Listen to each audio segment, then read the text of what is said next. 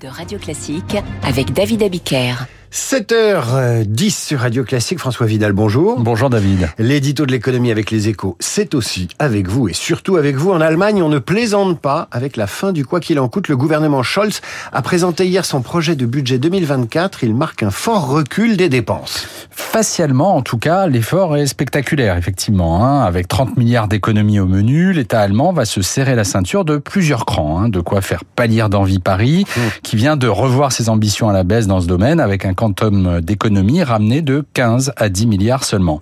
Et tout le reste est dans la même veine. Hein. Côté déficit, par exemple, Berlin entend le ramener de 4,25% cette année à 1,75 l'an prochain.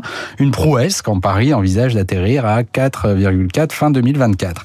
Quant à la dette, elle devrait reculer d'un point à 66,5. En clair, le gouvernement Scholz veut refermer la parenthèse du Covid et renouer avec la règle d'or qui plafonne sa capacité d'endettement annuel. Alors tout ça, c'est facialement. Hein. Le ministre des Finances, facialement, l'adverbe est important. Le ministre des Finances a d'ailleurs martelé hier que son pays entendait rester la référence mondiale en matière de finances publiques facialement. Oui, c'est beau comme l'antique, David, hein, mais la réalité n'est pas aussi flatteuse, effectivement, car ces dernières années, Berlin a multiplié les dédiés au financement des programmes d'investissement au long cours. Ces fonds spéciaux, comme on les appelle de l'autre côté du Rhin, sont au nombre de 29 et représentent une enveloppe globale de près de 900 milliards d'euros. On y trouve par exemple le fonds de 100 milliards destiné à la modernisation de l'armée et celui de 111 milliards pour le climat et la transformation de l'économie. C'est ce dernier d'ailleurs hein, qui doit supporter le programme de réduction de l'impôt sur les sociétés de 32 milliards annoncé la semaine dernière.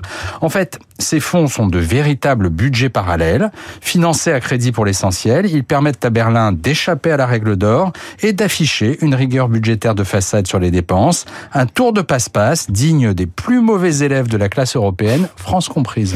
Je me regarde, je me désole, je me compare, je me console, diraient les Français, en regardant l'Allemagne, l'éditorial de l'économie avec les échos, qui ce matin titre à la une Intelligence artificielle, la riposte de Pékin.